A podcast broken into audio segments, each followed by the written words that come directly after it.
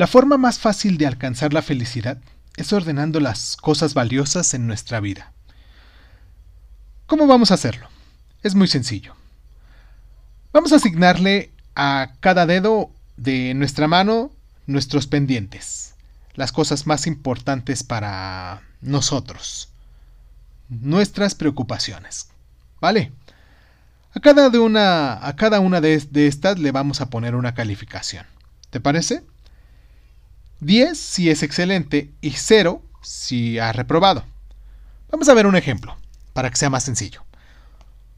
Un dedo es mi trabajo, otro dedo es el amor, otro es la familia, otro es mi espiritualidad y otro, obviamente, mi salud.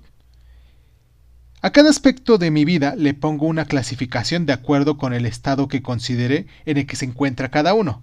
Por ejemplo, el trabajo le podemos poner 9, el amor 9, la familia 8, la espiritualidad 8, la salud 8. Entonces hacemos la suma de los 5 dedos y después lo dividimos entre 5 para obtener un promedio. Si tu promedio se encuentra abajo del 7 es porque tenemos que hacer algo. ¿Qué hacemos? Hay que analizar durante la semana las alternativas para cada uno de nuestros temas, de nuestros dedos para mejorar el promedio y comprometernos en hacerlo. Si logras que tu promedio suba, entonces descubrirás cómo puedes ser feliz.